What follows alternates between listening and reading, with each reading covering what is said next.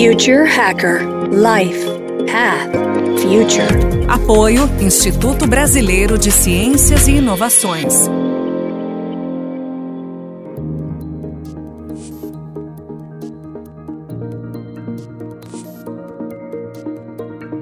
Welcome everybody for the international edition of Future Hacker. This is Maria Taide, and today we will have a conversation with Nelson Nectoux, the partner of Startse, the largest education company focused on the new economy in Brazil, and that is now also present in Silicon Valley with their own university. They are about to hold a very ambitious web conference there. Super exciting. Hi, Nelson. Great to have you with us today. Before we get into this amazing event you are about to host, could you tell our listeners about Startse Hello, thanks for having me. I really appreciate the opportunity to share a little bit about Startse in the upcoming event that we're gonna have in the month of October. Startse was founded in Brazil, uh, São Paulo, Brazil, back in 2015. Junior is our CEO right now and uh, and also founder of the company. Startse started pretty much as a portal for innovation. So it's a portal to talk about startups to talk about innovation, to talk about this mentality behind startups. A lot of things changed in those four years. So the company evolved a lot. After we became this huge uh, ecosystem of startups because like we we're sharing all this information the mindset from silicon valley from china from israel all those places that are well known about startups to brazil the whole idea was how can we bring innovation to Brazil? How can we bring this mindset behind those companies that are being disruptive? And how can we teach a little bit the tools, the mindset behind the startup ecosystem? So that's pretty much how everything started. We start to grow a lot as an ecosystem, have like more people reading our articles in the portal. It's a web portal that was uh, under the InfoMoney InfoMoney is another portal about financial that's like uh, was owned by XP uh, Investment. So that's pretty much how we start up, how we start started. Uh, after that, we started to do some some events. So events for like uh, 300 people, 500 people, and then we move from 1,000, 2,000 people. And the whole idea is like talk about the verticals. So HR, future of HR, for example, future of uh, agribusiness, future of uh, fintech. So we we moving from a digital company, digital news ecosystem about startup to how can we actually bring people together in an event and then we can kind of like foster the ecosystem in Brazil as well. So how can we collaborate? How we can get people together? How we can bring the experts of those uh, hubs of innovation to talk in Brazil and to let the people know that they all can kind of like uh, found a startup or use the methodology on large corporations. So that's pretty much how we started, and then we moved from uh, the education part of it. So we started to do the like, in company. We started to do some events to also just not let people know about innovation, but how could we teach about the new economy? So that's pretty much how when we switch from event company to education company. So we saw that opportunity that uh, people just don't know about how a startup works, but also they want to know how they could apply those informations in their company maybe or they such as like entrepreneurs how can you do use those tools so then they can scale the business or just like became like a culture of innovation inside large corporations if i could give you an overview that's how uh, Startse started, and that's how why it's the name. Startse is kind of like start yourself. So how can you give take this next step in order to move for uh, forward to more innovative, to have more like open mindset, and to learn from those hubs of innovation? This is a pretty amazing story, uh, Nelson, because this is definitely a market a market that is uh, thirsty for information, right? And you know, meanwhile, you just told us uh, how Startse changed since 2015 until now. Uh, on the same time, a lot changed in, in the market, in the Brazilian startup environment, right? So, what do you see uh, that were breaking points, in your opinion, in the market for those changes? And what what was the main challenges that uh, you faced?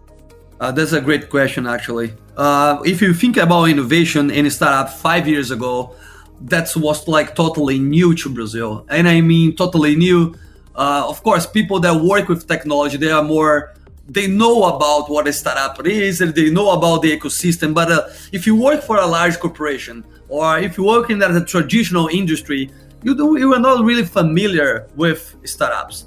So I think like uh, that's why Startse as well start to have more traction. We gain more traction over the time because like people start to look more from outside hubs of innovation and how they could learn from them and then apply on those traditional corporations. I think uh, because also the conversion of exponential technology.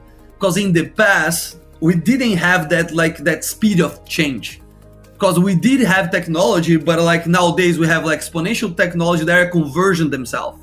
When that happened, the pace of change is accelerating. So I think that was the good opportunity for Startse. We saw that happening. Uh, we start to looking uh, for innovation as a as a tool for education. Uh, we always say that like innovation, uh, technology is not exactly what make a company innovative but it's the people behind that understand that technology is a tool. So I think it uh, Startse we understand that, and then also the ecosystem in Brazil started to grow. In São Paulo, in Recife with uh, Porto Digital, for example, in Florianopolis, a few startups uh, start to get more um, more visibility. So I think like we were in the right time, in the right moment, and then we took advantage of that and then we provide what people need you know? We provide the information we provide the expertise and we provide uh, something new. Since the system of education could not keep the fast pace of the change. So what i mean by that is like uh, the system of education is pretty much like obsolete. We're educating people for a market that we're not to see in the future so i think uh, with Startse we we develop more that mentality behind the technology and how we could take advantage in in be this lifelong learning and continue really skilling. You know i just love this phrase you said innovation as a tool for education. So could you please tell us how Startse ended up in silicon valley? Okay nice. Uh, i'm actually in silicon valley. I'm, I'm one of the heads and uh, Startse international uh, we have programs here in the valley and the Bay Area, and also China and Israel. Mauricio Benvenutti, one of the partners in Startse, after um, work for the financial industry for a long time, over than 10 years, he said, okay, I want to just like see something different. I want to put myself in the ecosystem in the places that I could challenge myself. Okay, instead then I go to New York, usually what people do when they work in the financial industry. He said, oh, maybe I'm to change a little bit uh, my background perspective. I wanted something new, something different. And a friend of him told you should go to the Silicon Valley because Silicon Valley is the place that is where people are building the new companies, the future. They want the, the most hub of innovation that are influencing uh, companies around the world. So that what's happened. Uh, Mauricio was here. He kind of like did the the period of his life for six months for a year um, that he want to just like change a little bit his mindset. He got crazy with the ecosystem and he want to share that with Brazil. Said, actually, we have a huge opportunity here if more people could know about Silicon Valley mentality, mindset, and how the ecosystem work itself of innovation. So that's pretty much how we started. We started doing what we call uh, mission. So it's a program that we have for one week, and then we did literally a sales page. As a good startup, it was an MVP. So we started with a sales page telling the our audience that we're gonna have a program in a month or month and a half, and then it's gonna be one week, and then we're gonna learn with the large corporations, but also with the startups and the hubs of ecosystem of innovation. I'm sorry. So uh, incubators, accelerators, and all those those kind of things.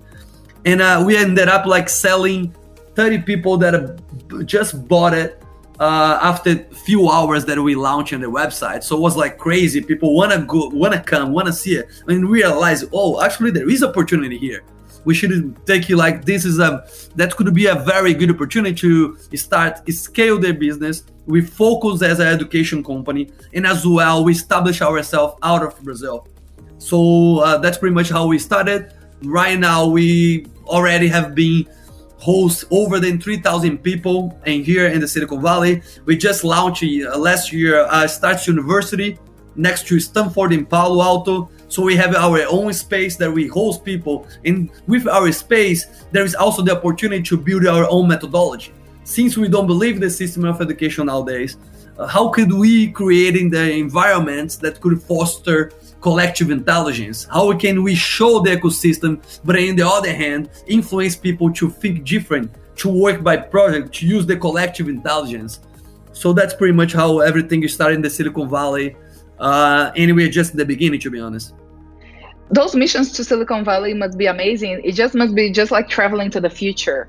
Being there, just it must be striking the difference of the ecosystem when you compared what we currently have here in Brazil to what we have there. But you know, uh, let's dive into the, the the web conferences that you that you guys are planning. Basically, it's actually the whole month of October, right? During the evenings, it's going to be around innovation, technology, and digital transformation.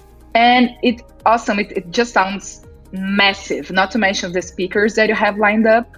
Uh, I actually already uh, subscribed myself to it. So could you just please tell our listeners more about the event? You know, everything that you have been planning, the speakers you have, and anything else you could share with us.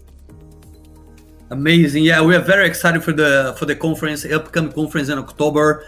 Uh, we used to do that kind of event every year. We have the Silicon Valley conference, but of course, after the pandemic, we cannot host or uh, put it together 5,000 people, 6,000 people. That's the kind of like the size of event we used to do in Brazil. So every year the Silicon Valley conference happened in November, used to happen in November. Uh, this year we are very kind of oh upset and disappointed. Oh, we're not gonna do one of the main events that we have because we cannot put people together in order of like safety and the guidelines of of uh, make people um, secure that's a good opportunity maybe to democratize the knowledge that we see in the Silicon Valley and put in, in front of people that cannot afford to come to the valley, for example. We know that like a, a, a trip to the Silicon Valley is pretty expensive, can be pretty expensive. On the other hand, you also need like a time off from your company. We always we all have like business life. So we thought, why not do a, a digital version of the Silicon Valley uh, conference. So we call the Silicon Valley Web Conference. Instead than charge people like tickets to have access to the information, we want to democratize, democratize that. So how we can actually make it free for the public, for the audience, and make a sponsor pay for that. So in that way, we could have we could give more information. We could also influence more the ecosystem of uh, innovation in Brazil to get bigger, to get more information, to have access to those experts that maybe they would never connect with if it wasn't a, a conference like this. So we're very happy. We're expecting half a million people watching this. We already have like 20, uh, 250k uh, people sign up. So I really appreciate it that you did as well. You subscribed it. Um, I invite everyone that want to check it out. Silicon Valley Web Conference Startse is easy. You Google that, you can subscribe it as well. Uh, we're gonna have big names the whole idea is also um, the whole conference is like is organized by a vertical. So the same way that we have the programs over here, we want to kind of like doing that to the conference. So we have like uh, verticals focused on law tech, HR, mobility, construction, fintech, education, agribusiness. So we have all over different like topics, subjects, and then we bring the experts from those fields, from the valley, from the specific fields. We have such as Steve Blank, that's uh, it's it's well known in the Silicon Valley as a, the godfather of startups. Uh, we have the one of the co-founders of Tesla, for example, the Mark Tarpenning. We have people that is like big names, Ben Nelson from Minerva, the education com- uh, community and project. So we do have a lot of like big names from the large corporation, from Uber, Netflix, all those like uh, companies that we have been partnering in the last four years, and then we have a good network with them, and we are very happy to provide that to Brazil for like a one month. Thinking about that every month, instead then you go and you just like watching a novella. Nothing against the novella, I love novella as well, but we can also learn it from those experts, from those people from the Silicon Valley, from the Bay Area for free. So we're very excited because we know that's gonna be a huge impact in Brazil and probably gonna foster and influence a lot of people to be more innovative and more like entrepreneur, even intra entrepreneur inside of the companies. So we're super excited about the event. We are planning a lot of like different things that I want to actually um, keep as a surprise for you guys.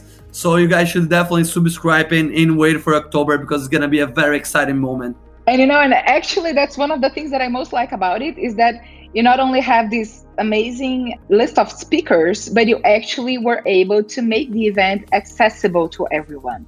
And when we're talking about uh, the startup environment, so uh, many or most of the entrepreneurs, they can't really be investing so much money traveling abroad, as you mentioned, right? So basically, you're making it accessible.